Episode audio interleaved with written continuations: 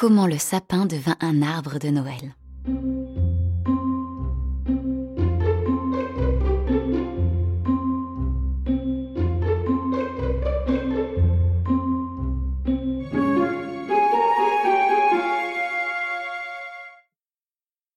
Pas de Noël sans sapin.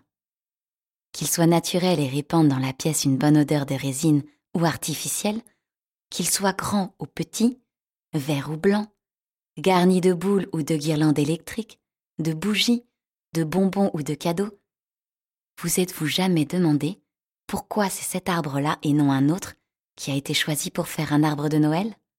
Lorsqu'il trône au centre de la pièce, tout paré du bas au fait d'étoiles, de cheveux d'ange, de lumière, il semble tellement majestueux qu'il est bien difficile de deviner qu'il est en vérité le plus modeste de tous les arbres. Et c'est justement à cause de sa modestie qu'il a été choisi pour apporter la joie de Noël aux petits et aux grands. Lorsque l'enfant Jésus naquit, il y eut dans le monde une grande effervescence. Toutes les choses animées en eurent une joie immense. Chaque jour, des gens venaient de partout pour voir le petit enfant et lui apporter d'humbles présents. À proximité de l'étable où il était né, se trouvaient trois arbres. Un palmier, un olivier et un sapin. En voyant passer tous ces gens sous leurs branches, l'envie leur prit de donner eux aussi quelque chose à l'enfant Jésus. Je vais prendre ma plus grande palme, dit le palmier, et je la mettrai près de la crèche, pour éventer doucement le petit enfant. Moi, je presserai mes olives pour oindre ses petits pieds, dit l'olivier.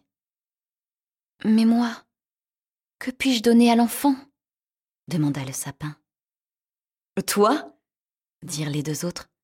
Mais tu n'as rien à offrir. Tes aiguilles pointues piqueraient le bébé, et tes larmes sont résineuses, elles sentent et collent bien trop fort.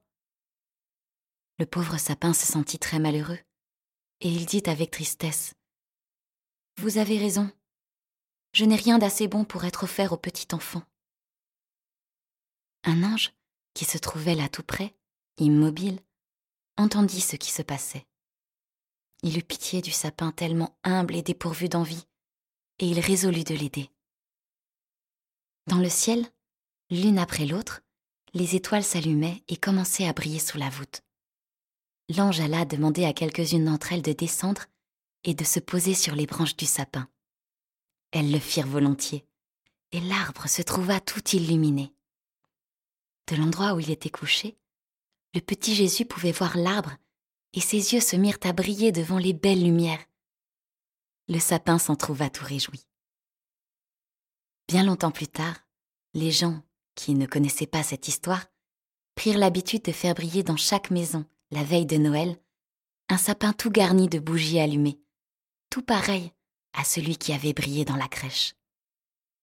Et c'est ainsi que le sapin fut récompensé de son humilité. Il n'existe certainement aucun arbre qui éclaire autant de visages heureux.